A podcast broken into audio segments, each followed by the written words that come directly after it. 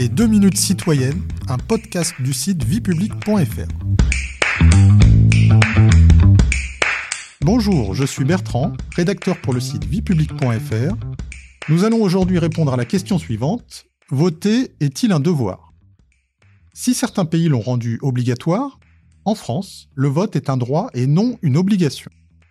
Dans notre pays, le droit de vote est en effet un devoir pour les citoyens, comme le rappelle l'inscription figurant sur les cartes électorales, je cite Voter est un droit, c'est aussi un devoir civique.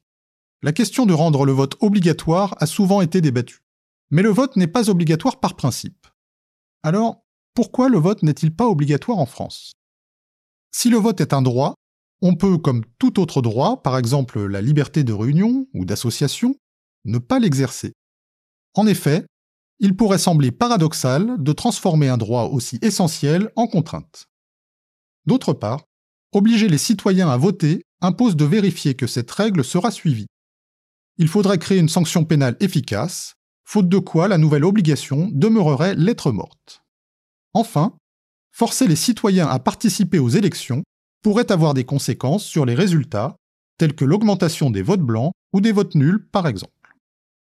Dans quel pays le vote est-il obligatoire?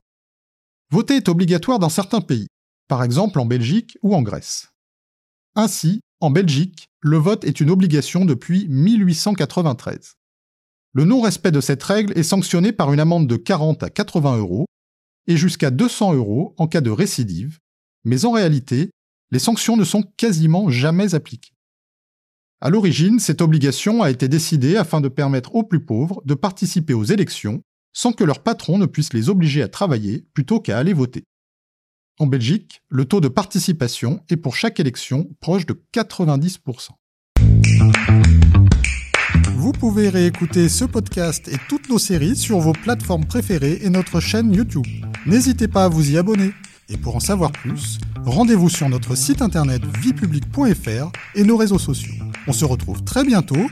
Au revoir à tous.